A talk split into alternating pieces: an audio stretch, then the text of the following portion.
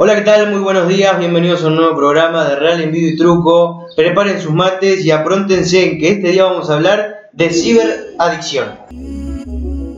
Bueno, ya con su mate preparado, vamos a estar hablando de lo que es la ciberadicción. La ciberadicción es un problema de estar todo el día pendiente a la internet.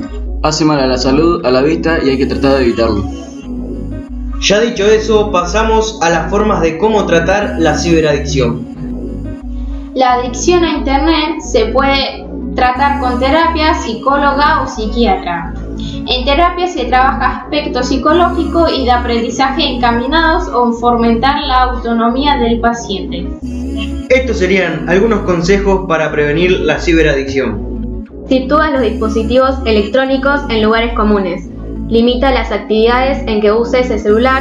En caso de tener niños o adolescentes, limita tiempo de conexión. Y si hay sospecha de una posible adicción, busca ayuda de un profesional.